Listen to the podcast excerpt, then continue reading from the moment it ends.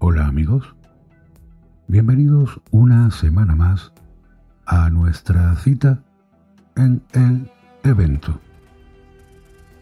Lo primero quiero agradecer a todas y todos los que estáis siguiendo este programa, que lo compartís en vuestras redes sociales, que me seguís en las redes sociales y que le dais a me gusta en iVoox o me dais las 5 estrellas en iTunes, lo cual me ayuda a crecer.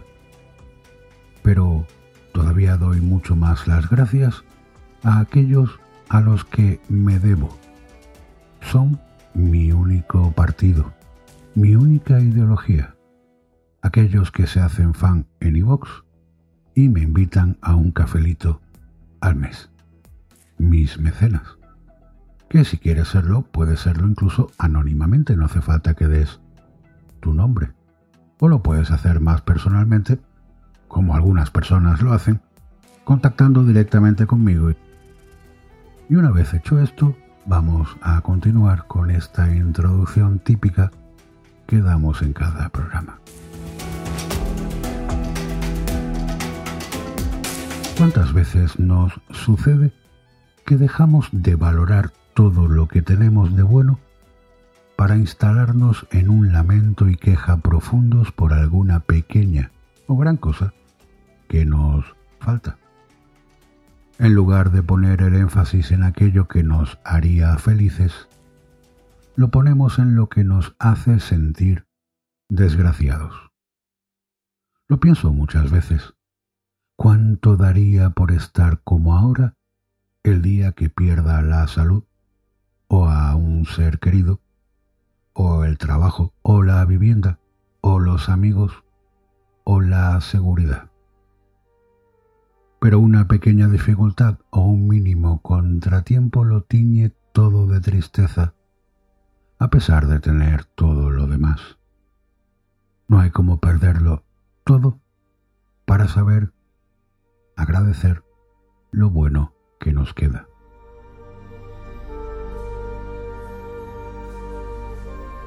En el libro de Jaume Soler y Mercé Conangla titulado La ecología emocional, el arte de transformar positivamente las emociones, me he encontrado con una historia que explica muy bien esta perniciosa actitud.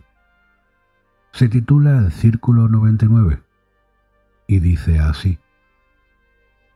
Había una vez un rey muy triste que tenía un sirviente que, como todo sirviente de rey triste, era muy feliz. Todas las mañanas le llevaba el desayuno y despertaba al rey cantando alegres canciones de juglares. En su cara relajada se dibujaba una sonrisa y su actitud ante la vida era alegre y serena. Un día el rey le llamó. Paje, ¿cuál es el secreto de tu alegría? No hay ningún secreto, Majestad, no me mientas, paje. He hecho cortar cabezas por ofensas menores que una mentira. ¿Por qué estás siempre tan alegre? Majestad, no tengo razones para estar triste. Me habéis honrado permitiendo que os sirva. Tengo esposa e hijas viviendo en la casa que la corte nos ha asignado. Tenemos vestido y alimento, un buen sueldo, y además vuestra Alteza nos hace regalos que nos permiten satisfacer algunos caprichos. Ah, si no me dices ahora el secreto te haré decapitar. Nadie puede ser feliz por las razones que me has dado. Pero, Majestad, no hay secreto ni nada que esconder. Vete antes de que llame al verdugo. El sirviente salió de la habitación haciendo una reverencia. El rey estaba como loco. No conseguía explicarse cómo el paje era feliz viviendo en un lugar prestado, llevando ropa usada y alimentándose frugalmente. Cuando al final se calmó, mandó llamar al sabio más sabio de sus asesores y le contó la conversación de la mañana. ¿Por qué es feliz? Ah, Majestad, es que está fuera del círculo 99. Puede comprobarlo metiendo a su paje dentro de ese círculo. Inmediatamente será infeliz ¿Está dispuesto a perder un excelente sirviente para poder entender cuál es la estructura del círculo? Sí, estoy dispuesto. Esta noche lo vendré a buscar. Debe tener preparada una bolsa con 99 monedas de oro. Ni una más, ni una menos. Aquella noche el sabio fue a buscar al rey y se dirigieron a la casa del paje. Llamaron a la puerta y el sabio dejó la bolsa con 99 monedas ante la puerta con una nota que decía, Este tesoro es tuyo. Es el premio por ser un buen hombre. Disfrútalo y no le digas a nadie dónde lo has encontrado. El sirviente abrió la puerta, vio la bolsa, leyó la nota y entró en la casa. El rey y el sabio espiaban por la ventana lo que hacía el paje. Estaba apilando las monedas en montones de diez. Las juntaba y las separaba, diez, veinte, treinta. El último montón solo tenía nueve. Me han robado, gritó. Malditos. El rey y el sabio seguían mirando por la ventana. La cara del paje se había transformado. Su frente estaba arrugada, los rasgos faciales tensos y los ojos pequeños, su boca con una expresión horrible. El sirviente guardó las monedas en la bolsa y, mirando alrededor para asegurarse que nadie lo veía, escondió la bolsa entre la leña. Entonces se sentó a hacer cálculos. ¿Cuánto tiempo debería ahorrar para comprar la moneda número 100? Estaba dispuesto a trabajar duro para conseguirla. Quizás si trabajaba y ahorraba de su salario y añadía algún dinero extra, en doce o trece años tendría dinero suficiente para comprar la moneda que le faltaba. Tal vez podría pedirle a su mujer que buscase un segundo trabajo en el pueblo y, tal vez, cuando él acabara el trabajo en Palacio, también podría trabajar en otro lugar. Entonces necesitaría solo siete años. Quizá podrían vender algo o, el paje calculaba enloquecido, había entrado en el culo 99. El rey y el sabio volvieron a palacio. Durante los meses siguientes el paje empezó a seguir sus planes. Una mañana entró en el dormitorio real dando un fuerte portazo y protestando en voz baja. ¿Qué te pasa? dijo el rey amablemente. No me pasa nada, nada de nada. Antes, no hace mucho, estabas contento, reías y cantabas todo el rato. Hago mi trabajo, ¿no? ¿Qué quiere, Majestad? ¿Que además de paje haga de bufón y de jurar? Al cabo de un tiempo el rey despidió al sirviente. No era nada agradable tener un paje que siempre estaba de mal humor.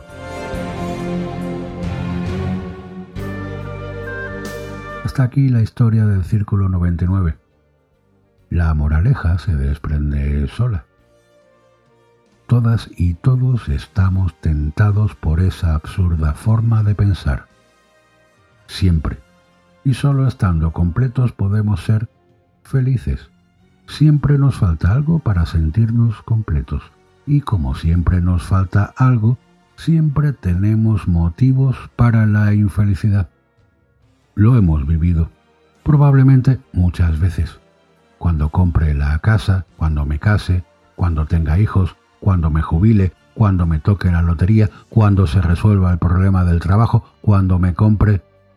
Entonces seré feliz. Ahora no, porque me falta la moneda número 100.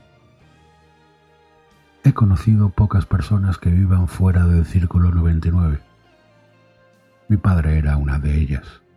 Siempre que le hablábamos de comprarle algo, de regalarle algo, de proponerle alguna adquisición del tipo que fuera, decía de manera indefectible con una sonrisa en los labios. Estoy completo. Cuando estando completo no se desvivía por ninguna adquisición que acabara con la supuesta e insatisfactoria infelicidad.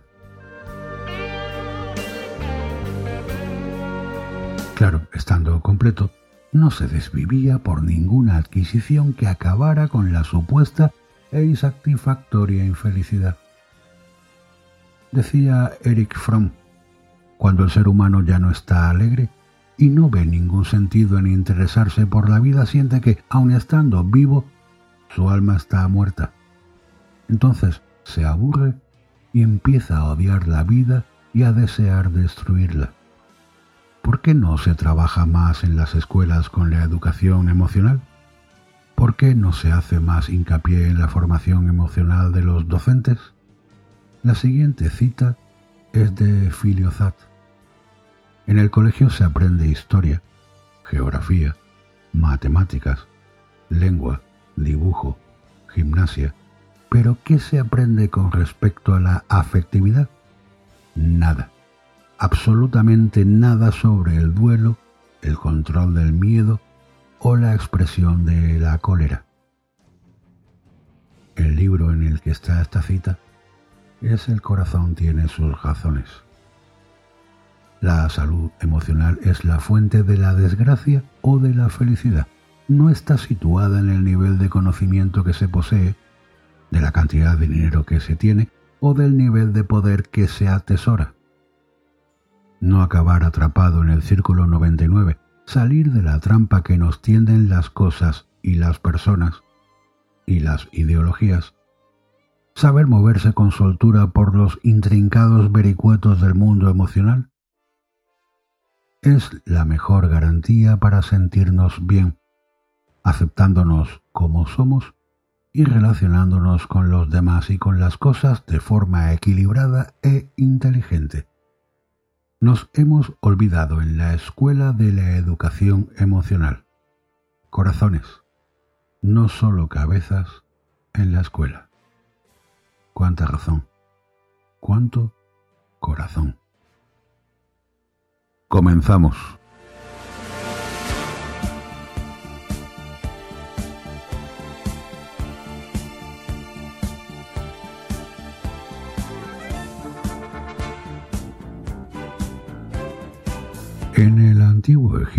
Saqueo de tumbas era algo habitual. Los ladrones se enfrentaban a las trampas mortales dispuestas por los arquitectos de las sepulturas y a terribles castigos si eran descubiertos. Pero nada de ello pudo disuadirles de llevar a cabo una actividad tan peligrosa de la que algunos papiros que han llegado hasta nosotros dan buena cuenta. Pese a la severidad de las penas dictadas por los tribunales egipcios, que castigaban con la muerte el robo de tumbas, estos fueron una constante en el Egipto faraónico desde tiempos inmemoriales. A pesar de lo que pueda parecernos, no todos los egipcios sentían una veneración casi sagrada hacia sus reyes difuntos, ni un miedo supersticioso hacia los castigos, divinos o humanos, que sus actos impíos pudieran acarrearles. De hecho, los ladrones de tumbas se caracterizaron por mostrar muy poco respeto hacia los muertos y no tener miedo alguno a las admoniciones que avisaban de que el robo de tumbas era un crimen que los dioses no perdonarán jamás a aquellos que lo cometan. Estos hombres no se lo pensaban dos veces si necesitaban luz y para iluminarse debían convertir momias infantiles en improvisadas antorchas para iluminar el camino. Y tampoco les importaba desgarrar sin miramientos las envolturas de lino que cubrían los cuerpos de reyes, reinas y nobles en busca del codiciado oro, aunque para ello tuviesen que arrancar cabezas y extremidades y arrojarlas después de cualquier manera. Muchos de ellos fueron tan descreídos que incluso llegaron a hacer bromas macabras con las momias. Tras saquear una serie de pozos funerarios que contenían animales sagrados, despojaron de sus vendas a un mono y a un perro y los colocaron uno junto al otro de modo que pareciese que ambos animales estaban manteniendo una animada charla.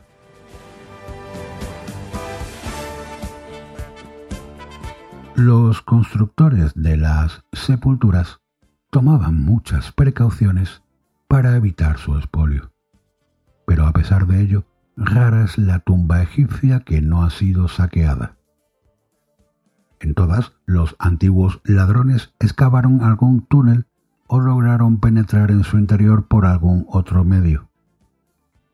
Los arquitectos de los faraones diseñaron desde cerrojos hasta falsos pasadizos, trampillas deslizantes de piedra y pozos llenos de cascotes que debían sepultar a cualquiera que intentara entrar.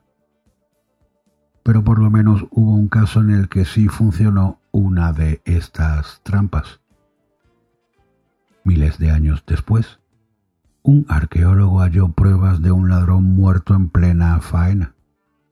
El investigador encontró un par de brazos seccionados sobre un ataúd roto. El resto del cuerpo estaba tendido al lado.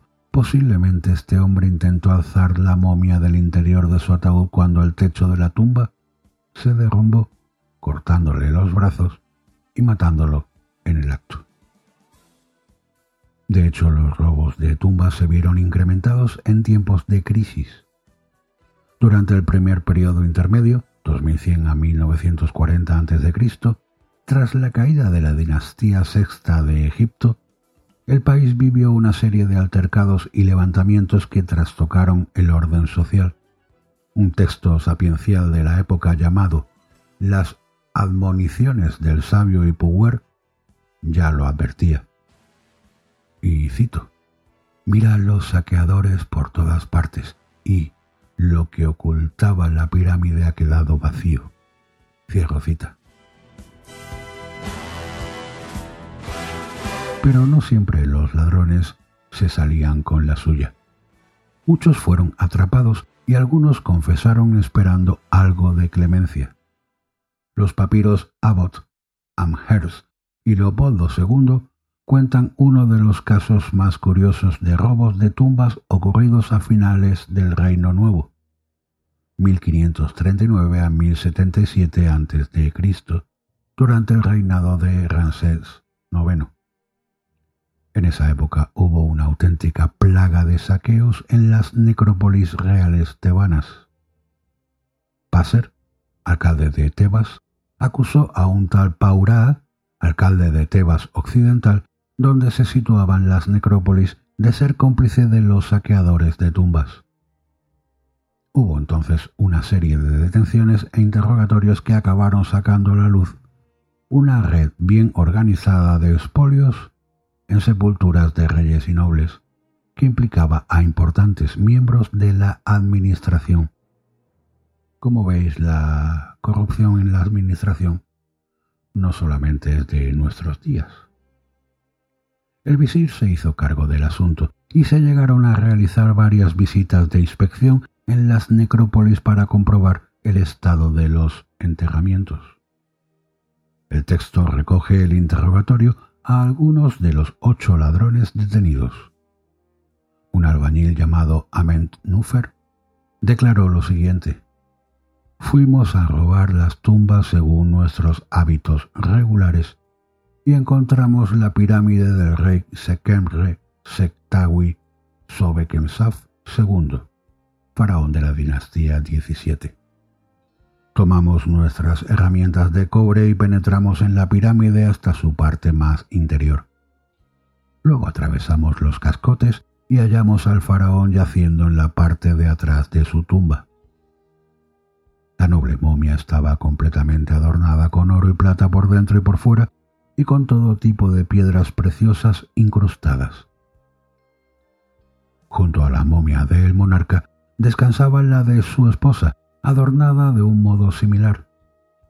Los ladrones recogieron los objetos de valor que pudieron de ambas momias y, sin inmutarse, prendieron fuego a sus ataúdes.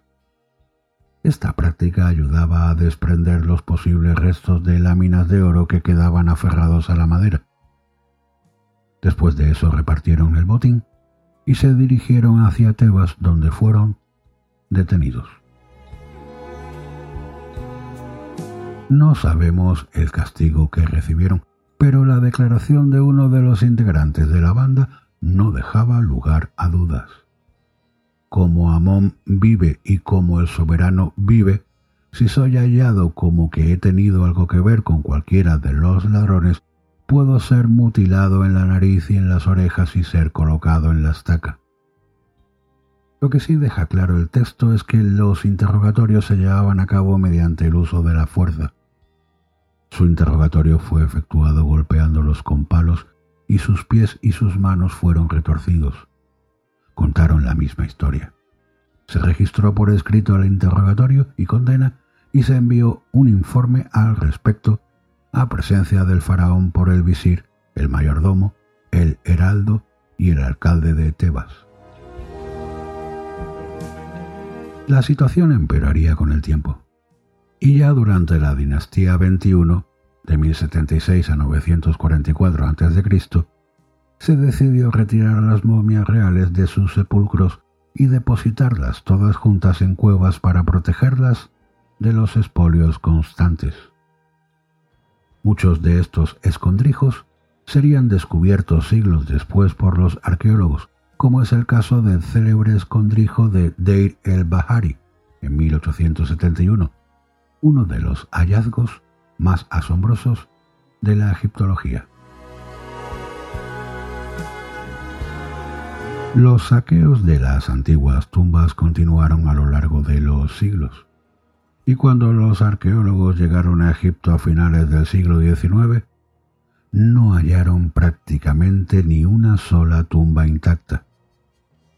Auguste Mariette, jefe del Servicio de Antigüedades de Egipto entre 1858 y 1881, intentó poner freno al saqueo y a las excavaciones ilegales que todavía asolaban el país. Nos corresponde perseverar con cuidado los monumentos egipcios. Dentro de 500 años, Egipto todavía debería poder mostrar a los eruditos que lo visiten los mismos monumentos que ahora estamos describiendo, declararía el egiptólogo. Pero ni Mariette ni otros investigadores de su época se hallan libres de crítica, ya que algunos de sus métodos arqueológicos dejaron mucho que desear. El mismo Mariette hizo uso de la dinamita para arrancar lo más difícil, y no prestaba mucha atención al contexto arqueológico, con lo que la valiosa información que podía proporcionar cualquier pequeña evidencia de la excavación se perdía sin remedio. Los métodos modernos en arqueología no llegarían a Egipto hasta un poco más tarde, con la excavación y documentación de la tumba de Tutankamón por Howard Carter. Un minucioso trabajo que llevó al egiptólogo británico nada menos que diez largos años. Un detalle, la tumba del faraón niño fue también saqueada, pero por algún motivo los ladrones no pudieron completar su trabajo aunque dejaron el contenido revuelto. Después, al parecer, la entrada quedó cubierta por los cascotes arrojados por los obreros que trabajaban en otros sepulcros, como el de Ramsés VI, que se sitúa por encima. El destino de esta forma salvaguardó los tesoros que contenía la tumba de Tutankamón para la posteridad. Es casi el único faraón que puede presumir de ello.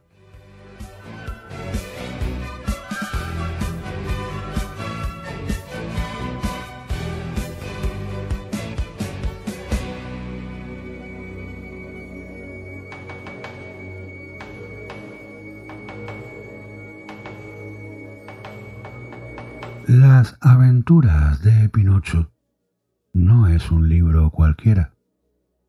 No se trata de un cuento de hadas para dormir a los niños, sino una fábula para despertar a los adultos. El mediático muñeco de madera, según cuenta el escritor Pino Corati, en su libro Pinocchio, Fratello mío, podía ser Dante, Jesús o Ulises héroes de epopeya redimidos tras superar el peaje del dolor, la vulnerabilidad de las tentaciones, los pecados capitales y los demonios anidados en la mente. Tan difíciles, complejos y a la vez necesarios para trascender a una esfera superior. Por ahí pasa una autopsia de este clásico de la literatura universal. Carlo Collodi no era masón, pero sí un defensor de la cultura masónica. En su obra es frecuente el uso de la numerología, el psicoanálisis, la alquimia, el simbolismo y el esoterismo, explica Bernardino Fioravanti, histórico bibliotecario de Grande Oriente de Italia, la más antigua obediencia masónica del país, centro neurálgico de una libertad de espíritu de pensamiento como requisito para alcanzar la verdad. Una filosofía de vida donde cabe cualquier tipo de religión, no es atea, e individuo, nacionalidad o raza, que esté dispuesta, cual picapedrero o cantero del pasado, a esculpir una conciencia a través de reflexiones existenciales que determinen un perfeccionamiento interior del subconsciente. Morir para nacer de nuevo, como Cristo, como Pinocho, un pobre niño de madera inmaduro, estúpido, inconsciente, incapaz de pactar con la vida, con la ética y muy reacio a cualquier tipo de responsabilidad y disciplina. Asustado con la moral y abandonado al hedonismo, la pereza, egoísmo o la gula, que se van poniendo de manifiesto a través de las situaciones surrealistas o fantasías reales con algunos protagonistas. Su padre, el cochero, Fígaro, la polilla o el honrado Juan, entre otros. Ellos parecen decorar superficialmente una historia que sin embargo esconde mucho más que enseña. Y es que las aventuras de Pinocho podrían leerse en clave iniciática, a través del error y la penitencia, en busca del fuego sagrado, el yo superior, el tercer ojo, pin 8, ojo pineal o parietal, dando como resultado final a un niño renacido de las peores miserias humanas, el egoísmo, la avaricia y la insatisfacción.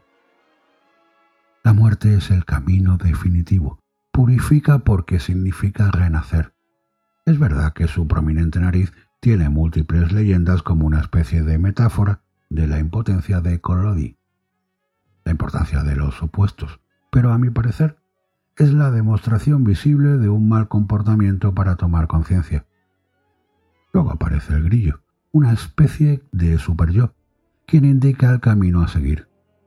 Apunta el profesor Fioravanti, quien en esa marioneta intuye una especie de alegoría al ser inferior a un puro, sin pulir, sin tallar, condenado a morir joven, como los adolescentes pasolinianos de los suburbios romanos. Un niño virgen que creció ensamblando yoes pirandelianos y se topó con personajes esotéricos para curtirse. El gato es un cuerpo astral y el zorro uno mental. No fue casual que el masón Walt Disney lo quisiera llevar a la gran pantalla. Collodi era hace una vez un niño que se convirtió en escritor, un castillo que se convirtió en villa, una maleza que se convirtió en jardín, un trozo de madera que se convirtió en un niño, un libro que se convirtió en un parque. Pinocho es una novela iniciática cargada de propósitos, alegorías, tinieblas, jeroglíficos y oportunidades. Un mensaje espiritual que invita al desarrollo personal, a remover las aristas del alma. Es hija de su época, ya que Collodi, seudónimo de Carlo Lorenzini, la publicó en 1882 con una Italia recién unificada, ya liberada del yugo de la Iglesia y los reinos feudales.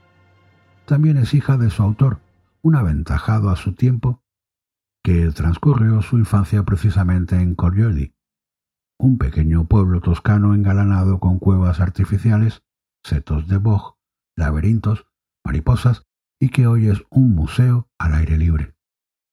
Todo iba de la mano.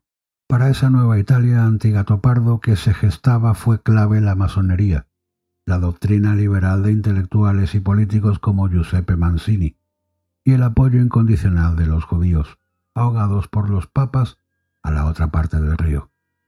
La lideró Garibaldi, masón, y se homologó gracias a obras como Pinocho, un trozo de madera, sin manipular, que aspiraba a la quinta esencia tras superar la indolencia e impertinencia. De niño a hombre, de madera a obra de arte, de profano a iniciático indultado, solo a través de las vicisitudes encontradas en el país de los juegos, pero siempre con el amor recíproco con su padre y la importancia del hada, la madre que nunca tuvo, dispuesta a darle una oportunidad cada vez que su alma se esclavizaba a karmas generados y se perdía en obtusos paisajes. La fábula es tan actual que Gepetto y ella ejemplarizan la parte masculina y femenina respectivamente que cada individuo presenta en su complejo espíritu. Representan el amor desinteresado e innegociable, claves para el gran objetivo masónico. Conocimiento, conciencia, aceptación, cambio. Un yo existente que se despierta a través de la sabiduría, la formación moral y filosófica, eso es lo que buscamos. Se necesita coraje para avanzar, modificar, vencer el miedo para la reencarnación metafórica. Concluye una de las cabezas pensantes más sublimes y lúcidas de toda Italia, un intelectual masón con un mensaje aperturista hacia la Iglesia y crítico hacia todos los clichés gratuitos vertidos contra una disciplina de vida catalogada otrora de burguesa por el marxismo y de científica por el clero. El cuento termina con Pinocho engullido por la ballena después de salvar a su padre con su propia muerte. Desciende a los infiernos y la ultratumba, como Blancanieves, pero el hada premiará su heroísmo devolviéndole a la vida como un niño de verdad.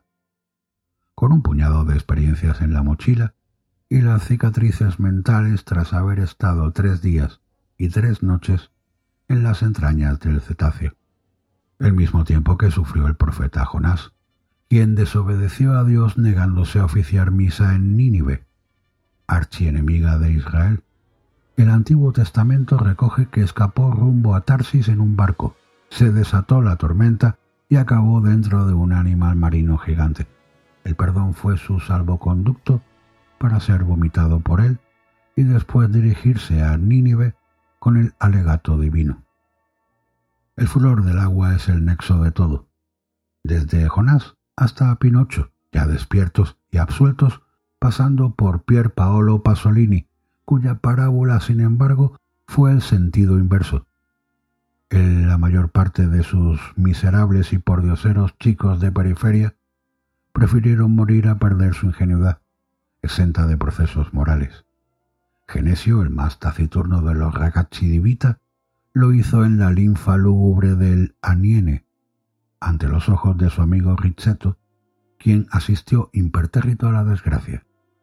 Ya tenía un trabajo, un futuro, un porvenir, y no era el niño que años atrás pudo morir ahogado en el Tíber por querer salvar una golondrina. Había pactado con la vida convirtiéndose, según el cineasta, en el enésimo resultado del consumismo burgués. No hay noticias de que Pier Paolo compartiera alguna idea de la masonería moderna anglicana, surgida en 1717, sino más bien lo contrario. Lo que sí es cierto es que, como la llama viva, siempre expresó todo y el contrario de todo. Dibujó aquello de lo cual era imposible hablar, pero a lo que cada palabra correspondía. Obró compasión, así que nunca gozó del perdón como arqueólogo del alma buscó incesantemente la verdad. Como Pinocho, como su Cristo feo y humano que imaginó en el Evangelio de San Mateo, y fue engullido por las tinieblas en el hidroscalo de Ostia, junto al mar. Lo que no se sabe muy bien es si, en su peregrinaje, intentó pactar con la ética y la vida, o más bien se dejó arrastrar por ella ante una incapacidad lacerante para mutilarse egos, apegos carnales, vicios, errores, contradicciones y pecados.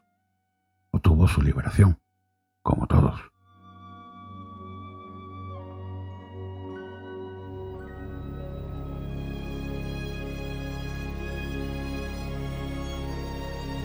El 29 de mayo de 1970, los montoneros argentinos secuestran al general Pedro Eugenio Aramburu. Los montoneros son guerrilleros de la izquierda peronista entusiasmado desde que el general Juan Domingo Perón, en 1967, escribió estas palabras tras la ejecución en Bolivia de Ernesto Che Guevara. Su muerte me desgarra el alma porque era uno de los nuestros, quizás el mejor. El general Aramburu, ya retirado, fue el jefe de la Revolución Libertadora, una típica dictadura militar pese a su nombre pomposo, que en 1955 depuso y envió al exilio al general Perón, después de bombardear la Plaza de Mayo y asesinar a más de 300 personas. Los montoneros interrogan al secuestrado para saber dónde está el cadáver de Evita Perón. La historia que reconstruyen es la siguiente. El 22 de noviembre de 1955, por orden de Aramburu, el teniente coronel Carlos Eugenio Mori Koenig y un grupo de soldados roban el cuerpo embalsamado de Evita, que desde su muerte el 26 de julio de 1952 es venerado en la sede bonaerense de la Confederación General del Trabajo. Antes de llevárselo, la tropa orina encima del cadáver. Mori Koenig se obsesiona con la momia. La guarda durante meses en una furgoneta y pasea con ella por la ciudad. Luego la entrega a un subordinado, el mayor Eduardo Arandía, quien la esconde en un desván.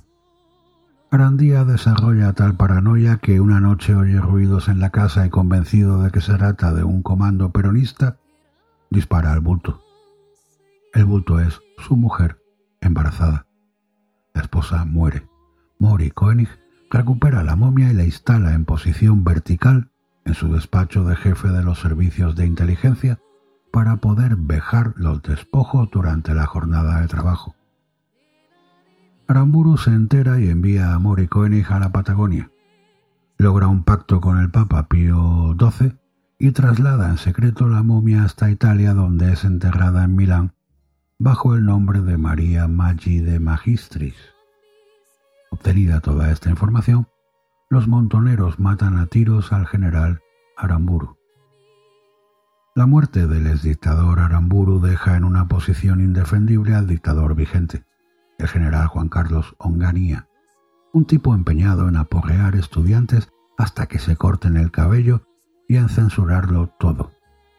Ha prohibido, por ejemplo, que se represente en Argentina el ballet El mandarín maravilloso, de Bela Bartok.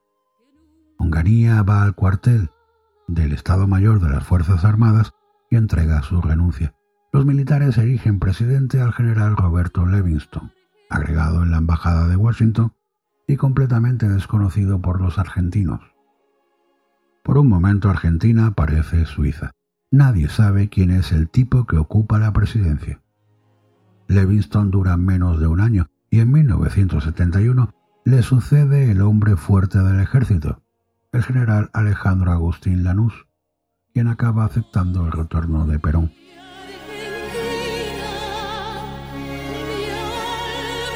El hombre que vuelve desde su exilio madrileño de Puerta de Hierro tiene ya 78 años. Está casado en terceras nupcias con María Estela Martínez, una bailarina de cabaret a la que conoció en Panamá, y no quiere saber nada del Che Guevara ni de los montoneros. Ya no le sirve la retórica revolucionaria. El día de su gran retorno, el 20 de junio de 1973, la izquierda peronista y los montoneros acuden al aeropuerto de Esenia para recibirlo.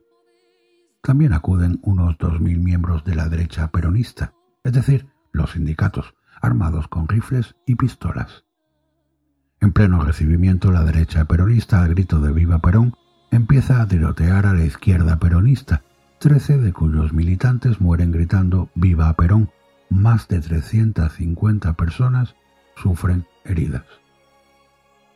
El 1 de mayo de 1974 se juntan ante la Casa Rosada dos multitudes, la derecha peronista y la izquierda peronista. El nuevo presidente, Perón, ha ganado las elecciones con el 62% de los votos. Llama a estúpidos e infiltrados a los izquierdistas que abandonan la Plaza de Mayo. Perón tiene como vicepresidenta a su esposa Isabelita Perón pero quien maneja el poder es un mayordomo y secretario en Puerta de Hierro, José López Rega, nombrado ministro de Bienestar Social. López Rega nació en Buenos Aires en 1916. Fue tintorero, vendedor ambulante, cabo de la policía y autor de un libro tan delirante como indigesto, 758 páginas, titulado Astrología Esotérica. En 1965 conoció a María Estela Martínez de Perón durante un viaje de esta a Buenos Aires y la fascinó con su voz dulce y sus parrafadas místicas. María Estela se lo llevó a Madrid como secretario y escolta. En Puerta de Hierro, López Rega se atribuye el poder de curar mágicamente los achaques de Perón. También dice ser adivino y amo del universo. Perón se ríe con esas tonterías, pero utiliza al fiel López Rega quien con los años se convierte en una figura imprescindible. En la mansión de Puerta de Hierro ocurren cosas bastante raras, más allá de los ritos espiritistas del secretario López y la señora Martínez. A Parón le han devuelto el cadáver de Evita en 1971 y lo tiene sobre la cama de uno de los dormitorios. Las visitas se hacen cruces. La peripecia del cuerpo de Evita no acaba ahí. En 1974 los montoneros secuestran de nuevo al general Aramburu, ahora en forma de cadáver, para exigir que la momia de Evita viaje desde Puerta de Hierro, Perón la ha dejado allí como quien olvida un paraguas, a Argentina. El intercambio de rehenes difuntos funciona. Evita vuelve al fin a Buenos Aires y es enterrada en el panteón familiar del cementerio de la Recoleta. Pero volvamos a López Rega. El hombre al que algunos llaman el brujo es uno de los organizadores de la masacre de Ezeiza. Desde su ministerio funda la organización secreta Alianza Anticomunista Argentina, la AAA, formada por policías, militares y sindicalistas para secuestrar, torturar y asesinar izquierdistas. Perón, enfermo, finge no saber qué es la AAA ni quién está detrás. El presidente fallece el 1 de julio de 1974 y le sucede su viuda, una mujer incapaz y aterrorizada.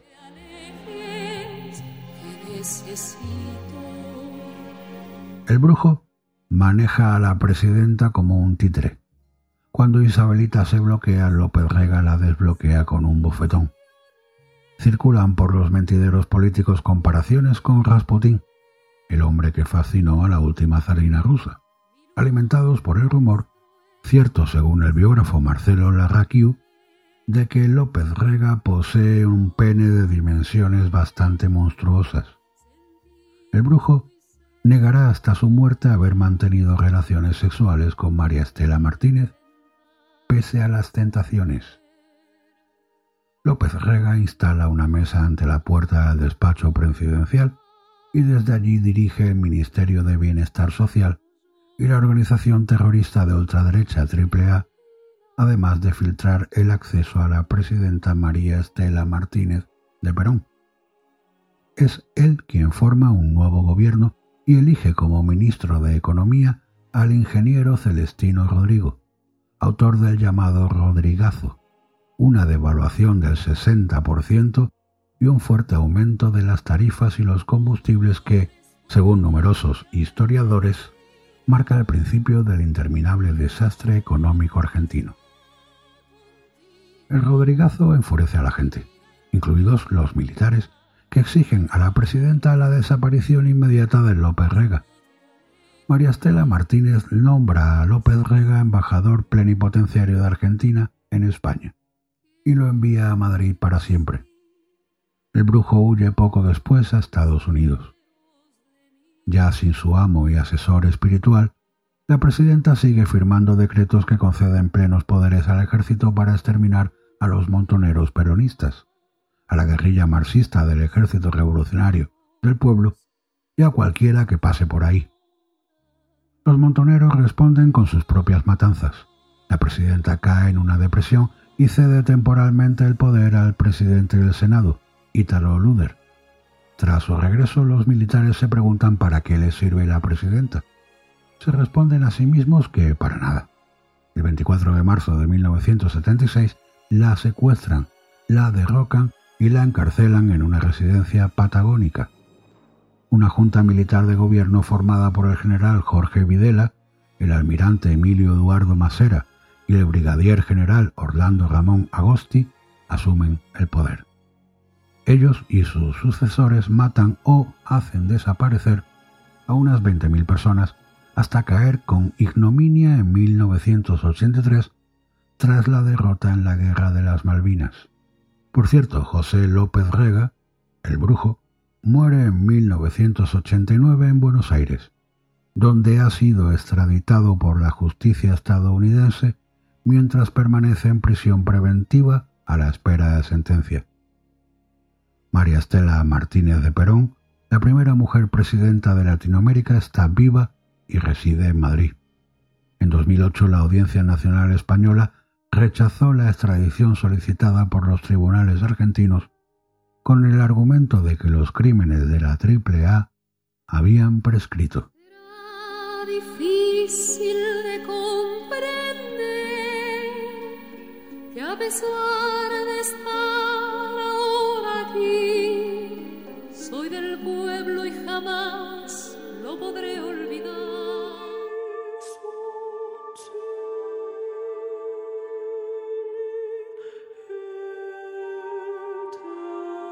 no deja de haber cierta ironía en que del libro Masturbación del poeta Ibn Hash Shab at-Tairi solo nos haya llegado hasta hoy el título. Tal vez únicamente su autor llegó a conocer el contenido de la obra antes de que resultara destruida por un incendio, inundación o cualquiera que fuese el desastre que se llevó para siempre unas páginas que imaginamos muy inspiradas y sentidas.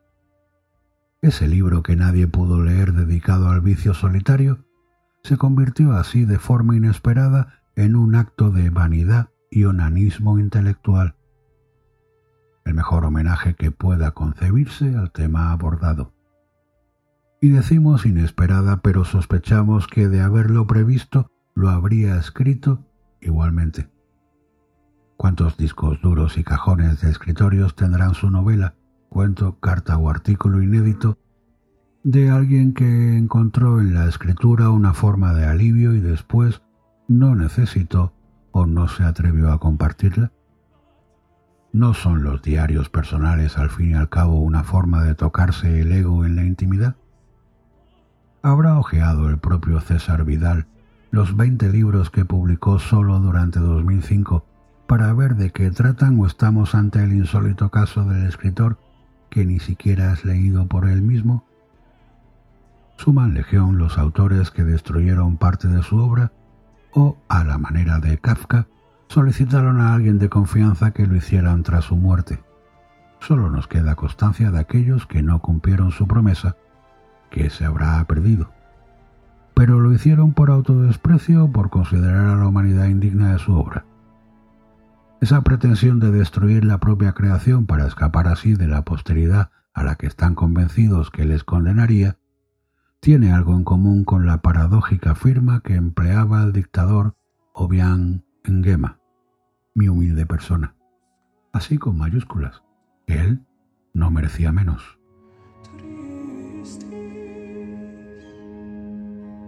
Decía el eclesiastes que todo es vanidad, y en aquella película en la que Al Pacino se gustaba especialmente como encarnación del diablo, éste concluía su última cena diciendo que la vanidad era su pecado favorito, quizá por ser el más frecuente.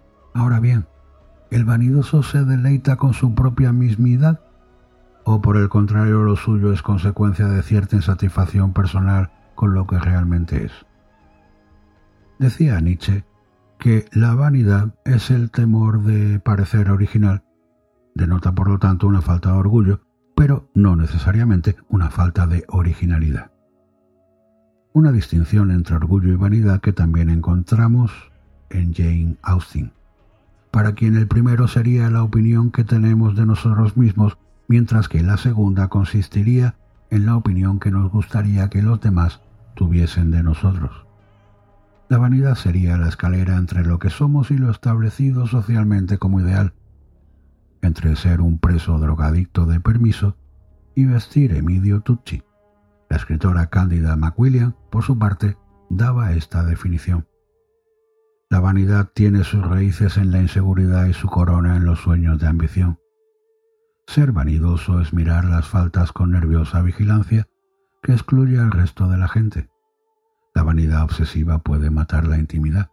Dile a tu amante entre sollozos que tienes un aspecto horrible y él puede creerte. La vanidad no es un vicio, sino una aflicción. Una persona normal, sin vanidad, puede tener un buen aspecto, pero una mujer hermosa afectada por la vanidad, estar atormentada. Esta aflicción ha sido considerada siempre en la mitología y la literatura una temible fuerza de autodestrucción, un impulso a volar más alto que irremediablemente nos lleva a estrellarnos. La guerra de Troya tuvo en ella su origen, cuando Hera, Atenea y Afrodita se disputaron la manzana de oro con la inscripción la más bella. Mientras que Casiopea, al jactarse de ser más atractiva que las Nereidas, casi provoca la destrucción de su reino y la muerte de su hija, siendo finalmente condenada a permanecer en un trono en los cielos para toda la eternidad, la mitad del tiempo boca abajo, tal como la constelación con su nombre nos muestra cada noche. Pero de todos los mitos griegos, el caso más paradigmático de la maldición del envanecimiento es sin duda el de Narciso, que, al observar su reflejo en la superficie de un arroyo, quedó tan cautivado que se lanzó al agua y murió ahogado. Una historia que inspiraría a Oscar Wilde su personaje de Dorian Gray, cuyo característico envanecimiento no le resultaba ni mucho menos ajeno dada su costumbre de taparse la boca al hablar para que nadie se fijara en sus estropeados dientes. Un hijo de su tiempo al fin y al cabo, pues en la época victoriana era frecuente comer sándwiches en el dormitorio antes de la cena con el fin de masticar menos durante esta, evitando así vergonzosos accidentes con las dentaduras postizas y manteniendo la ilusión ante los demás de que uno era frugal en su apetito. Claro que a cualquiera de ellos les habría parecido demencial la posterior moda de ciertos raperos de ponerse incrustaciones de diamantes en los dientes. Pero ¿acaso ha existido alguna época o lugar en los que no se haya invertido una desmedida cantidad de recursos, tiempo y sacrificio personal en torno a la imagen que proyectamos de aquello que decía Austin, de intentar condicionar la opinión que los demás tengan de nosotros? No podemos evitarlo, sencillamente.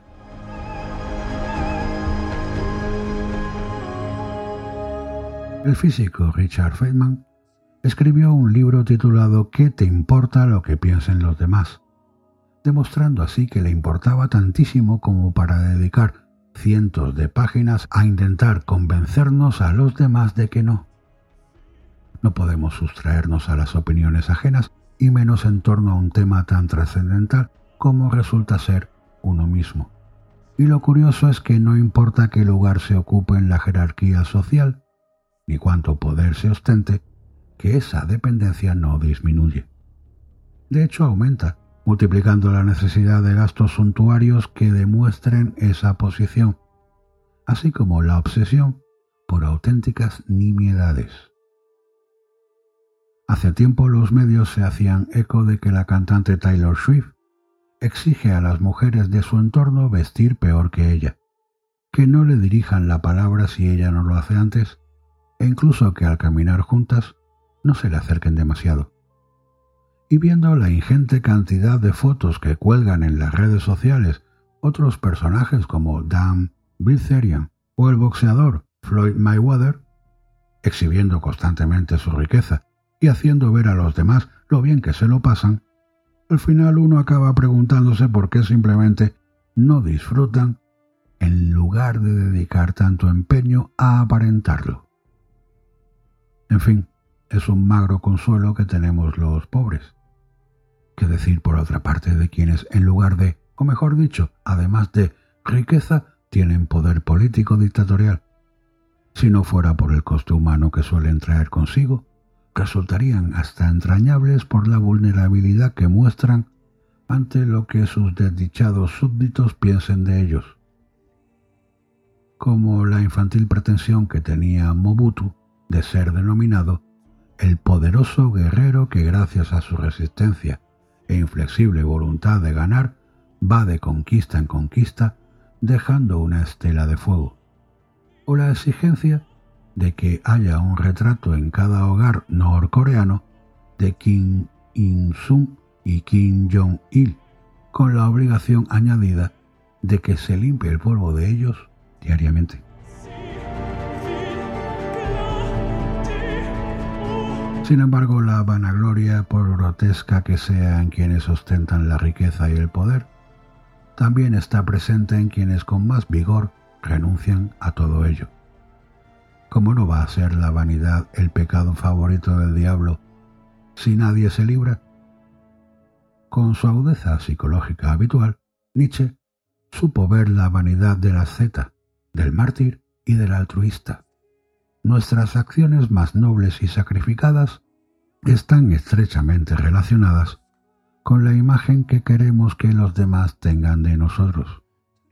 Si solo se dieran limosnas por piedad, todos los mendigos hubieran muerto de hambre. ¿Qué otra cosa entonces podía haber en el teólogo Orígenes sino el feo monstruo de la vanidad cuando decidió ser más puro que cualquier otro hombre, enmasculándose siguiendo el Evangelio de San Mateo? Seguro que Ibn Hassan at-Tairi le hubiera dado mejor consejo sobre qué hacer con ese apéndice.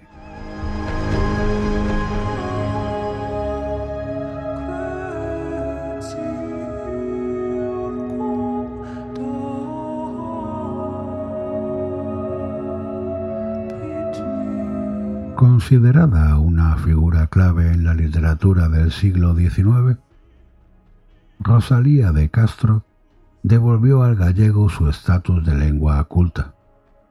Asimismo, la genial escritora está considerada una pionera de la poesía española y del pensamiento feminista. La obra de Rosalía de Castro, la gran maestra de las letras gallegas, que murió el 15 de julio de 1885, a los 48 años, víctima de un cáncer uterino, rezuma ansiedad y angustia ante extraños presentimientos.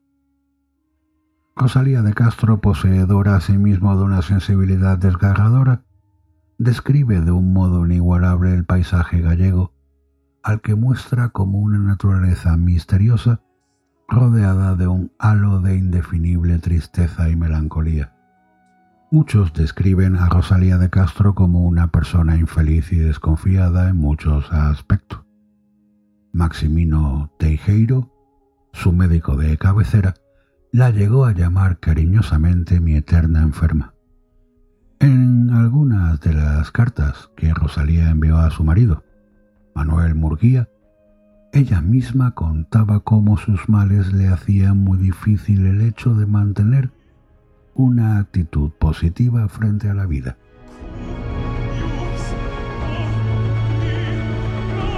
Nacida en Camino Novo, un arrabal de Santiago de Compostela, el 24 de febrero de 1937, Rosalía fue hija natural de Teresa de Castro, una hidalga venida a menos, y de un sacerdote, José Martínez Biojo bautizada con el nombre de María Rosalía Rita, se libró de entrar en la inclusa gracias a que su madrina y sirvienta de su madre, María Francisca Martínez, se hizo cargo de ella. Hasta que cumplió los ocho años, Rosalía estuvo bajo la protección de su tía paterna, Teresa Martínez Biojo, que se trasladó a Padrón y a Santiago, hasta que los rumores y las historias que se contaban acerca de su familia y sobre su nacimiento se fueron olvidando. Entonces su madre y su familia materna se hicieron cargo de ella. Se conoce muy poco sobre la etapa escolar de la joven Rosalía. Pero se sabe que recibió las primeras lecciones de música y dibujo en la Sociedad Económica de Amigos del País, aunque es muy posible que en algunos casos su aprendizaje fuera autodidacta. Rosalía debutó a los 15 años como actriz en el Liceo de la Juventud de Santiago, en una obra teatral de Gil y Zárate titulada Rosamunda. En 1856 se trasladó a Madrid, donde se instaló en casa de una amiga de su madre y fue allí donde conoció a su futuro marido, Manuel Murguía. Murguía era un brillante periodista que tuvo un papel muy destacado en el resurgimiento cultural galego, pero también fue una persona acomplejada por su físico, ya que era extremadamente bajo. Las malas lenguas decían también que era un hombre irascible y profundamente antisemita. Rosalía de Castro publicó un folleto de poesías en castellano titulado La Flor, que él reseñó apasionadamente en el periódico La Iberia. En octubre de 1858, Rosalía y Manuel se casaron, pero al parecer el matrimonio pasó al principio por ciertas estrecheces económicas. A pesar de todo, y aunque Rosalía nunca cambió su carácter melancólico y su escepticismo ante el amor, la poeta quiso mucho a su marido, con el que tuvo seis hijos. Manuel estimuló la capacidad literaria de su mujer hasta hacer posible la publicación de su obra más famosa, Cantares Galegos, obra que se ha convertido en la pieza angular del resurgimiento de la literatura gallega del siglo XIX. De hecho, se ha llegado a decir que si Rosalía escribió esta obra es porque su marido la animó a ello. Gracias a él aquel poemario se convirtió en la primera gran obra de la literatura en gallego, una lengua que hasta ese momento solo se asociaba a clases más bajas de la sociedad, la ignorancia y el atraso. En 1859 Rosalía publicó su primera obra narrativa, La hija del mar, una novela romántica que la escritora dedicó a su marido y cito la dedicatoria. A ti, que eres la persona que más amo, dedico este libro. Cariñoso recuerdo de algunos días de felicidad que, como yo, querrás recordar siempre. Cierro la cita. En 1862, poco antes de morir, su madre le confesó quién era su padre y a raíz de ello Rosalía escribió otra colección de poemas en castellano que tituló A mi madre.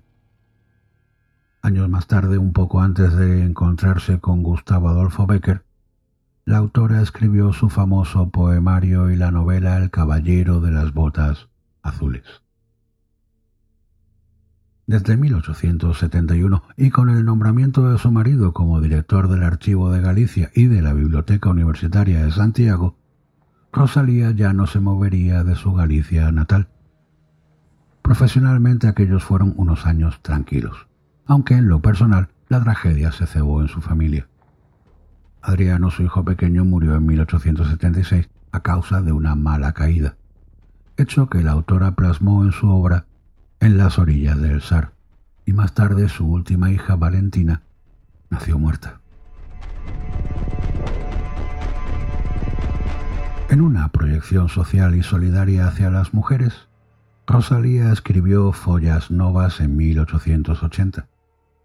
Esta obra marcaría un nuevo giro literario de la escritora, tal como ella misma manifestó en el prólogo, y cito, Lo que siempre me conmovió fue las innumerables cuitas de nuestras mujeres, amorosas criaturas con sus propios y extraños, llenas de sentimiento, tan esforzadas de cuerpo como blandas de corazón, y también tan desdichadas que se dijeran nacidas solo para soportar cuantas fatigas puedan afligir a la parte más débil y sencilla de la humanidad. Cierro la cita.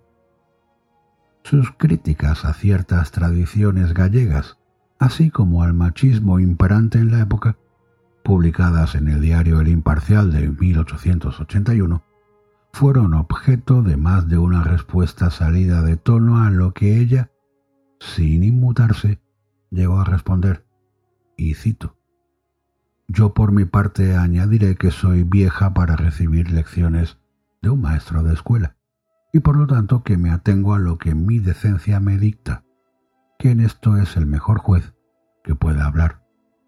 Cierro la cita.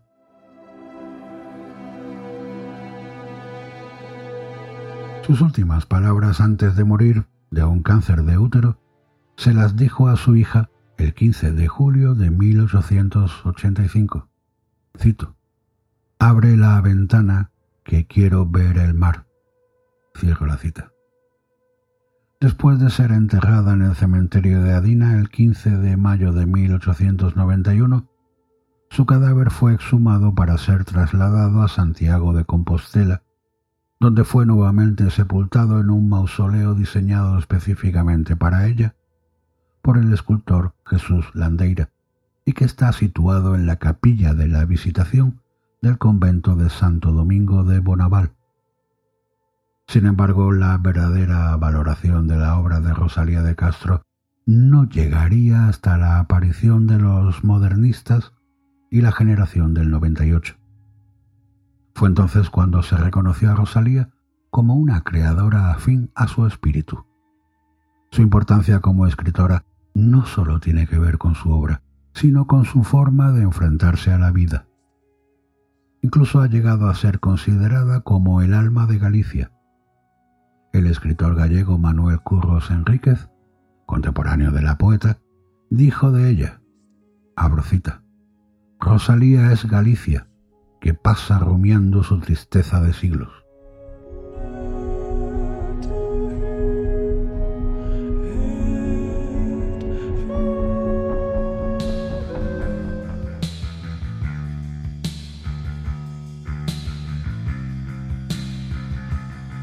Ahora vamos a relajarnos un poco y os voy a contar por encima o en profundidad, depende del pasaje, del momento del pasaje, una historia sobre un grupo que hoy en día es un grupo de culto, Joy Division. Y es que la sombra de Joy Division es alargada.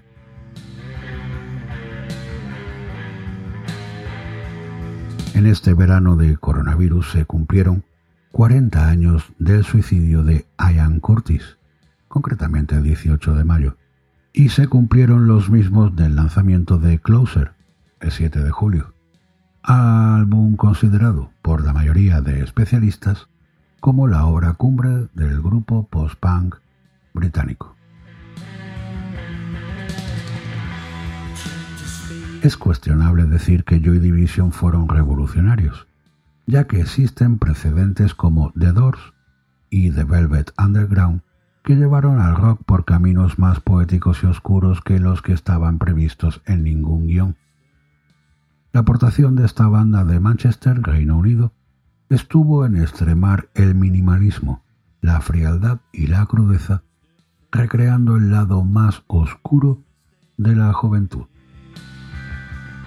Para empezar, tomaron su nombre de los pabellones donde el ejército nazi recluía a las prisioneras que les servían de esclavas sexuales. Y luego está el tortuoso carácter de su líder, que se suicidó colgándose del techo de la cocina a los 23 años, acorralado por sus problemas existenciales y matrimoniales. Por cierto, Curtis nunca encajó en el estereotipo de joven poeta narcisista que se cree demasiado sensible para el mundo. Trabajaba en una oficina de desempleo en continuo contacto con el lado más crudo de la realidad social. La canción She Lose Control trata de una de las mujeres en paro con las que trataba, que murió de un ataque epiléptico, un problema al que el cantante no era ajeno y que describe en Pace Over.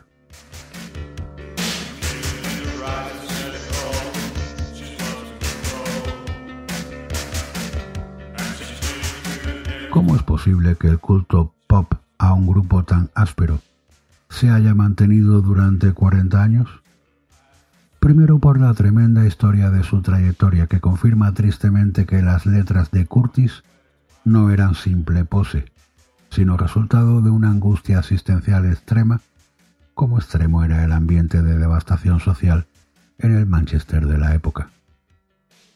También contribuyeron a su mito los potentes imágenes del grupo creadas por el fotógrafo Kevin Cummings, en austero blanco y negro, además de los vídeos de Anton Corbin y las innovadoras portadas de Peter Saville, de cuyo impresionante recorrido cultural de la de And Now Pleasure lo detallo más adelante.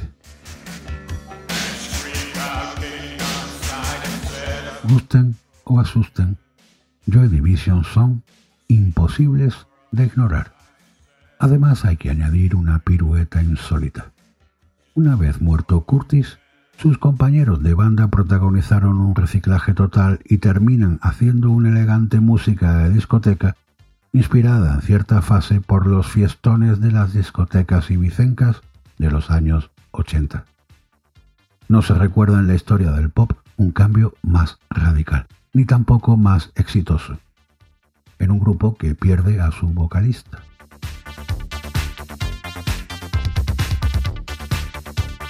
En realidad, algún himno de Joy Division ya tenía pulso festivo, como demostró James Murphy, LCD Sound System, pinchando en 2004 Transmission a todo trapo como cumbre de sus sesiones en festivales de verano como Primavera Sound y Benicassim.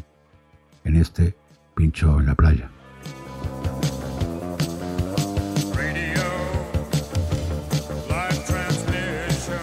En España nunca fueron un grupo especialmente popular, sino más bien patrimonio distintivo de la subcultura indie gótica. En tiempos de la movida eran nombrados como modelo estético de parálisis permanente, décima víctima y gabinete Galigari, tres de las mejores bandas de aquella generación. El primer disco de Los Planetas contiene una canción, Desorden, que recrea el suicidio de Curtis. Hay un cuerpo girando en la cocina, el final de una cuerda atada a la vida. Comienza la letra. El grupo de Granada también es un ejemplo de cómo las rimas de sufrimiento adolescentes crean una conexión emocional especialmente intensa con los devotos del pop. La popularidad de Joy Division en la escena indie española llegó al punto que en 1995 se publica en un pequeño sello de Sevilla el disco tributo, WhatsApp, el primero en todo el mundo. Allí participaban grupos semi-desconocidos que luego tomarían carácter de culto como Señor Chinarro, El Niño Gusano y Mercromina. Más adelante, los valencianos La Habitación Roja se atrevieron a dar conciertos de homenaje al grupo que consistían en versiones al completo del álbum And Now Pleasure, coincidiendo con el estreno del biopic del grupo titulado Control, dirigida por Corbin en 2007. Haciendo gala del humor radical que nos caracteriza, España también es responsable de un par de capítulos de humor negro relacionados con el grupo. El primero es la sincronización de imágenes de Ian Curtis con Chiquito de la Calzada, sin duda un recurso de autodefensa cómico para desengrasar de la intensidad dramática del grupo. Los movimientos espasmódicos del cantante sincronizan a la perfección con el discurso efervescente del cómico fallecido. El segundo brochazo de humor son las camisetas con la leyenda Rajoy Dimission, muy populares entre los hipster ibéricos de la etapa final del expresidente. También incluían un juego de palabras con Love Will Tear Us Apart, la canción más popular del grupo, modificada como Love Will Tear Us Aznar que es el nombre de una popular cuenta de memes políticos en Twitter. Hay un dato impresionante que ayuda a comprender la tremenda intensidad de Joy Division. La música popular anglosajona del cambio de milenio estuvo marcada por la retromanía, término que acuñó el crítico musical Simon Reynolds para designar la obsesión del pop rock con su propio pasado le hace la abundancia de bandas que en realidad solo ofrecían variantes del legado de grupos clásicos. En el caso de Joy Division, se puede decir que grupos de notable éxito hipster como Interpol y Editors saqueaban sus legados sin contemplaciones, limando los ángulos más oscuros en favor de la estetización. Si los dos discos de Joy Division sirvieron de soporte para carreras enteras ajenas, es que alguna relevancia cultural de largo alcance había en su obra.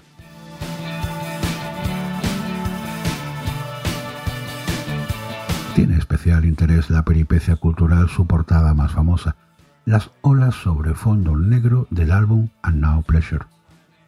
Se trata sin duda de una de las mejores portadas de la historia del rock, que ha superado con creces la fama del grupo que le utilizase.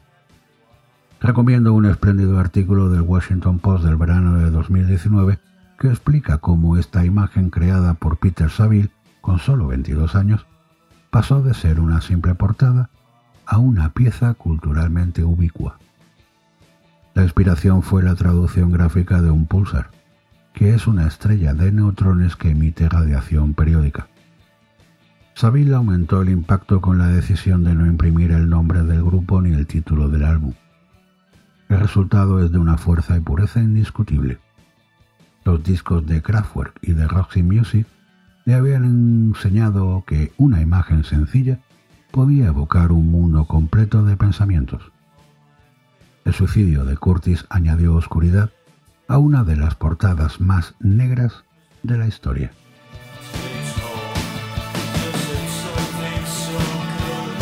La portada ha servido de inspiración a varias ficciones audiovisuales alimentó la estética de superhéroes taquilleros como El Cuervo.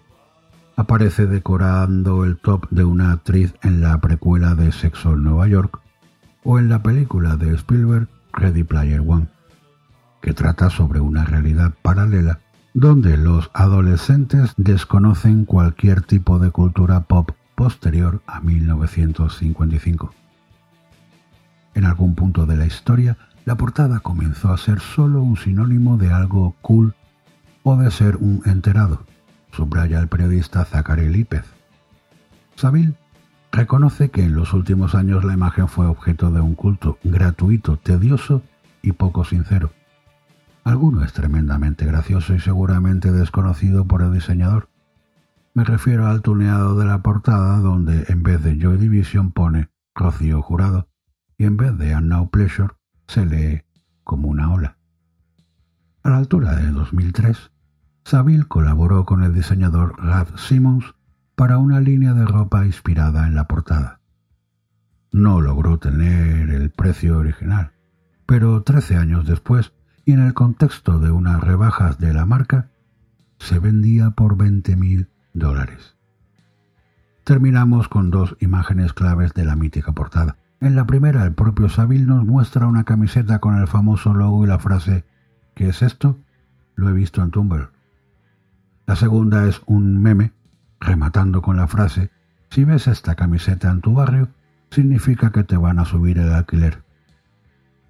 Joy Division habían pasado de ser un símbolo del lado oscuro de la vida a una señal de distinción exhibida por bohemios de clase media y alta a la caza de un estilo de vida chic que agradecen los procesos de gentrificación.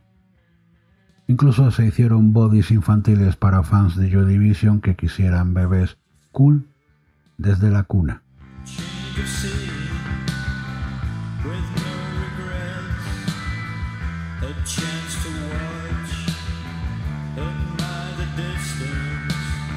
Bueno, pues hasta aquí llega el programa de hoy. Y no voy a terminar hoy con otra reflexión ni con nada más profundo ni especial. Simplemente deciros que oficialmente, que no oficiosamente, hasta aquí llega la primera temporada de este programa. En agosto seguiré, sí, seguiré para no perder el contacto, con temas más livianos y podcasts más breves, quizá de una hora o algo menos, ya dependerá de, lo que yo vea, el tiempo que yo tenga. Porque, bueno, pues es agosto, me voy a relajar un poco, voy a descansar un poco y me voy a preparar para el comienzo de la eh, segunda temporada que dará lugar allá por el 6 de septiembre. Así que el día 2, 9, 16, 23 y 30 pues saldrán cinco episodios que sí que serán de la primera temporada, pero que será en formato de verano. Para no perder el contacto y para animaros a que me sigáis por las redes sociales, en Twitter arroba Luis Bermejo todo seguido, en Instagram arroba Luis Bermejo todo seguido, y bueno, pues en Facebook también tenéis mi perfil que podéis buscar bien escribiendo el evento o bien escribiendo mi nombre. Mucha gente ya me ha localizado. Tengo que agradecer a todos los que habéis estado ahí día tras día, semana tras semana, detrás del programa, dándole a me gusta en iVoox, comentando por iVoox, comentando en la página web, comentando en los diversos sitios por donde publico, por donde suelo estar, y apoyando este programa, compartiendo sus enlaces, y sobre todo muchísimas gracias a aquellos que habéis apostado por mí y os habéis convertido en mecenas o patrocinadores eh, anónimos de este programa. Espero que la cosa siga creciendo y que yo vuelva con unas pilas recargadas y ánimos renovados para la segunda temporada. He tenido durante esta primera muchos proyectos, muchas formas de pensar, incluso he cambiado varias veces el nombre porque no estaba del todo satisfecho con el nombre. Espero que con este sí porque creo, considero, escribir el evento con ese 3 después de la V es algo original, diferente y es más fácil encontrarme. No sé qué os parecerá a vosotros, no es ninguna tontería. Ya hubo una serie de televisión que escribía el evento con la E al revés. Me encanta lo de la E al revés, pero si lo pongo, eh, vosotros a lo mejor no sabréis escribirla en un ordenador y Google, pues aunque la reconoce, se confunde un poco y, y bueno, pues ya sabemos cómo es Internet, ¿no? y uno pues tiene que tener cierta difusión para atraer a más público porque sin vosotros, sin ese público que estáis ahí cada semana, esto no sería posible. Esa es la realidad. Así que durante este verano, si no os parece mal, si no os parece mala idea, aunque seguiré con mis editoriales más cortitos o más largos, ya veré, eh, y tal, pues a ver si estando de vacaciones, ya que en el confinamiento habéis estado muy ocupados y ocupadas, pues a ver si me lanzáis ideas o me lanzáis propuestas, sobre todo en el sentido de participar en el programa. Me gustaría hacer el programa con vosotros, aportando temas aisladamente o incluso una colaboración periódica. Otros podcasters lo tienen esa suerte, claro que ellos son mucho más famosos que yo, curiosamente. Y sí, tocamos los mismos temas, y cada uno tenemos nuestra particularidad. Os puedo decir que esta primera temporada me ha ido genial. Genial a nivel personal.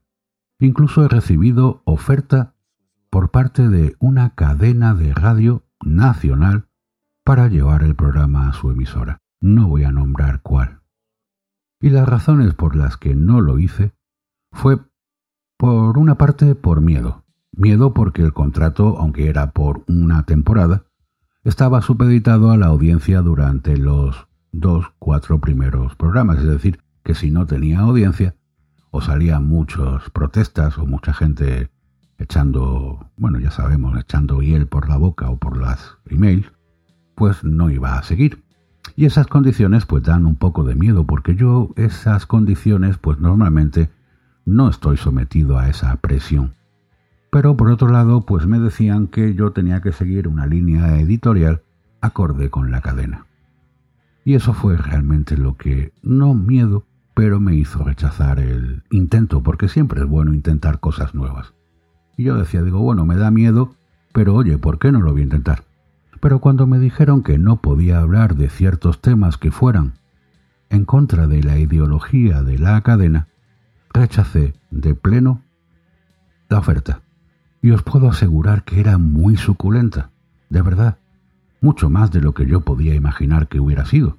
Porque claro, primero te llaman porque quieren hablar contigo, porque te van a hacer una oferta, y uno, pues como es discreto, no pregunta, y cuando ya uno llega allí a la reunión con los gerifantes de la cadena, y te dicen de cuánto es el contrato, a ver si tu conciencia y tu ideología se vende, porque al fin y al cabo es así, te das cuenta de que, jolín, la oferta es muy, muy buena. Y además renegociable conforme vaya aumentando la audiencia y en relación a la audiencia y a cómo funciona el programa. Curioso, muy curioso. Hombre, la única cosa es que había que hacerlo en directo. Bueno, eso a mí no me importa, yo puedo hacer un programa en directo de radio. Y hoy en día hay medios para hacerlo, o bien en Madrid o bien en Málaga, no hay ningún tipo de problema. Pero el hecho de tener que estar supeditado a una ideología, a no poder en un momento dado despotricar contra esa ideología porque uno no está de acuerdo con algo que ha hecho algún representante de esa ideología, pues a mí me echó para atrás. Y aunque mi programa no es un programa político, es un programa de misterio y otras realidades, pues dentro de ese misterio y otras realidades está el misterio de por qué unos individuos dicen una cosa en un momento dado de su vida y luego dicen todo lo contrario, cambian de parecer. En cuanto tienen un sueldo que están cobrando del dinero público, pues resulta que esas personas que se deben a nosotros, pues cambian de forma de parecer. Oiga, que lo que a usted le ha llevado a cobrar ese dinero de todos los españoles es lo que usted dijo antes de ser elegido. Entonces, si ahora dices lo contrario, ¿por qué no voy yo a opinar e interrogarme sobre el misterio de por qué han cambiado las cosas? Y es que me hace mucha gracia.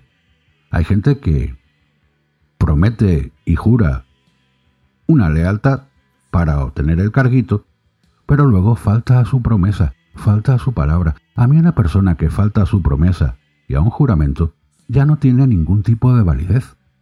No tiene ningún tipo de validez, porque si tu ideología era contraria a esa promesa que haces de lealtad a una institución, pues directamente no prometas el cargo y no te metas en berenjenales porque no estás preparado para ese cargo. Ese cargo que conlleva una responsabilidad y una honestidad y una obediencia al status quo preestablecido. Pero bueno, ya sabemos que son así.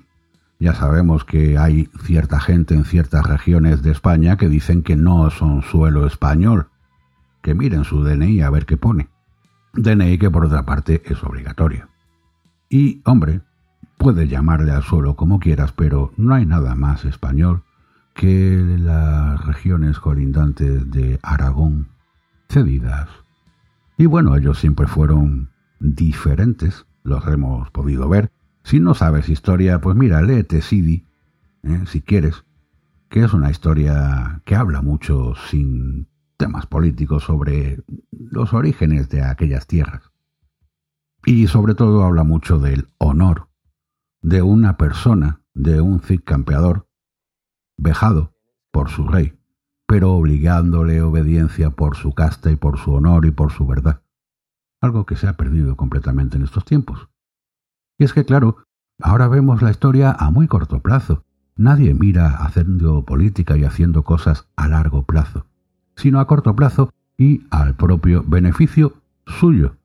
Eso de apartar un quinto para tu rey, para tu amo, para tu señor, pues como que ya no, no cuenta.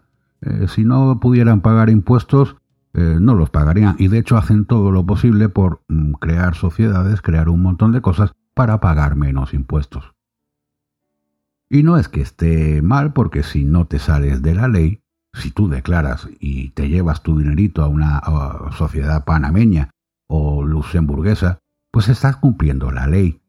Y si no, pues que los que legislan hagan mejor las leyes. Pero claro, a la hora de obtener más dinero para el Estado, qué curioso, estos que siempre dicen que van a mejorar eh, al pueblo, al final terminan subiendo los impuestos. Y no pagan más los ricos, no. Los ricos ganan muchísimo dinero y si le subes un poquito los impuestos o la gasolina, pues le da igual, lo puede pagar. Quienes sufren realmente con esto es el pueblo, que cada vez que tiene que ir a echar gasolina ve cómo le sale más caro. Por ejemplo, el precio de la gasolina en el confinamiento bajó, porque bajó el precio del crudo. Y el precio del crudo no ha subido, pero, oh, curiosidad, la gasolina sí ha subido. Pero no hay nada que justifique esa subida. Simplemente son impuestos que ellos ponen para poder seguir cobrando su sueldo, que no se han rebajado. Y si la gente está en el paro, está en el ERTE y tal, vamos a pedir dinero y, como sabéis, pues ya hemos entrado en un nuevo rescate. aunque lo disfrazarán de cualquier cosa menos de rescate, pero es un rescate. Y lo curioso es que mucha gente se alegra de que ahora va a estar auditado ese rescate por otros países. Curioso, ¿verdad? Pero ¿sabéis por qué la gente está contenta con esa auditoría? Porque se ha perdido mucho dinero en esta pandemia. Dinero para comprar material. Dinero para... En fin, que se ha invertido y se ha perdido. 700 y pico millones pedían y, realmente le hacen falta 200 y pico. Esa diferencia, por eso la reticencia de Europa a dejarnos dinero era porque se estaba pidiendo muchísimo más de lo que se necesitaba. Y ahora se lo van a dar, sí, pero va a estar auditado. Así que, eh, en fin, por lo menos hay alguien que va a estar mirando el gasto. Aunque claro, aquí se han multiplicado el gasto, se han multiplicado ministerios, se han multiplicado asesores y ya sabemos qué es lo que han hecho para ellos vivir bien, mientras que millones de personas irán al paro. Y todavía no estamos viendo las consecuencias, pero las vamos a ver. Vamos a ver muy pronto cuando las políticas se activen. Es una desgracia. Y es una desgracia que yo tenga que hablar de política. Pero claro, soy una persona que vive en este mundo, que me relaciono con la gente que sí, que toco temas de misterio que pueden ser más o menos interesantes. Pero todo en mi entorno todo lo que sucede en mi país me afecta. Y estoy un poquito harto de la estupidez de la ideología, de rebatir sin argumentos y de porque yo lo valgo y porque yo lo digo. A mí no me venga con porque yo lo valgo o porque yo lo digo. Es como aquel que una vez me criticó el título de un relato mío sin haberse leído el relato. Curioso, leemos los titulares, no leemos las noticias. Es como alguien que en Twitter me dijo que el atentado del 11S o del 11M, el de Madrid, no me acuerdo ahora la fecha, 11, claro, como son todos el día 11, pues no estaba, yo dije que no estaba reivindicado ni siquiera por Al Qaeda. Y me dice que sí, que estaba reivindicado por Al Qaeda. Digo, jolín, ¿se me habrá pasado por encima la noticia?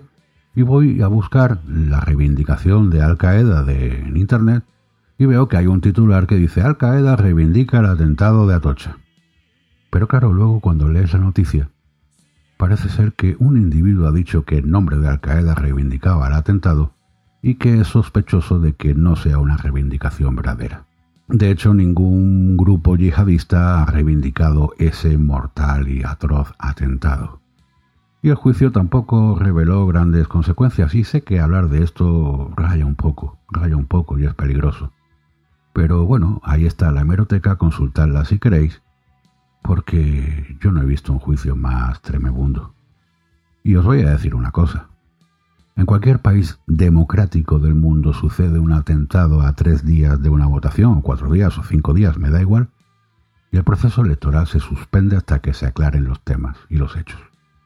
Se suspende.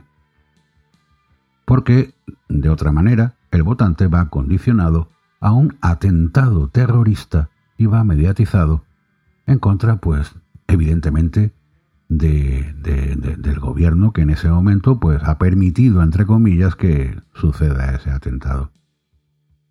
Yo no sé quién hizo aquellos atentados, pero la explicación oficial no me cuadra. Sencillamente, no me cuadra. No me cuadra. Una cosa tan terrible, con explosivos comprados en España, no me cuadra, con detonadores comprados en España, no me cuadra. Y porque hay muchos hechos, no este solo, sino otros muchísimos que no me cuadran, pues hago este programa. Quizá con más información alguna vez hable sobre estos atentados o invite a alguien a que nos hable de eso. ¿Quién sabe? A mí me gustaría que venga gente a debatir, gente valiente, a debatir temas, y yo les escucharé, pues, con todo mi respeto, aunque no piense como yo. Aunque no, creo que en esta sociedad eh, hemos llegado a un punto en el que mm, eliminamos a alguien que no piensa como nosotros, cuando lo ideal es escuchar sus argumentos, si es que los tiene, sus argumentos, si los tiene, claro, y bueno, pues en un momento dado puedes reconsiderar incluso tu propia opinión o reafirmarte en ella o matizarla. Por eso hago yo estos programas, para que intentéis pensar un poco y os informéis de cosas curiosas que han ocurrido durante la historia y que están ocurriendo en la actualidad. Una vez más, gracias por estar ahí pasad un buen verano y oye, os espero que sigáis contactando y sigáis oyendo esto en verano y a ver qué tal empieza la segunda temporada cuando vengamos y volvamos con todas las fuerzas y los capítulos y los y los programas normales, tal y como están siendo hasta ahora, en septiembre. Hasta la semana que viene si quieres disfrutar del verano con nosotros o hasta septiembre, ya depende de lo que tú decidas. Gracias, gracias, gracias.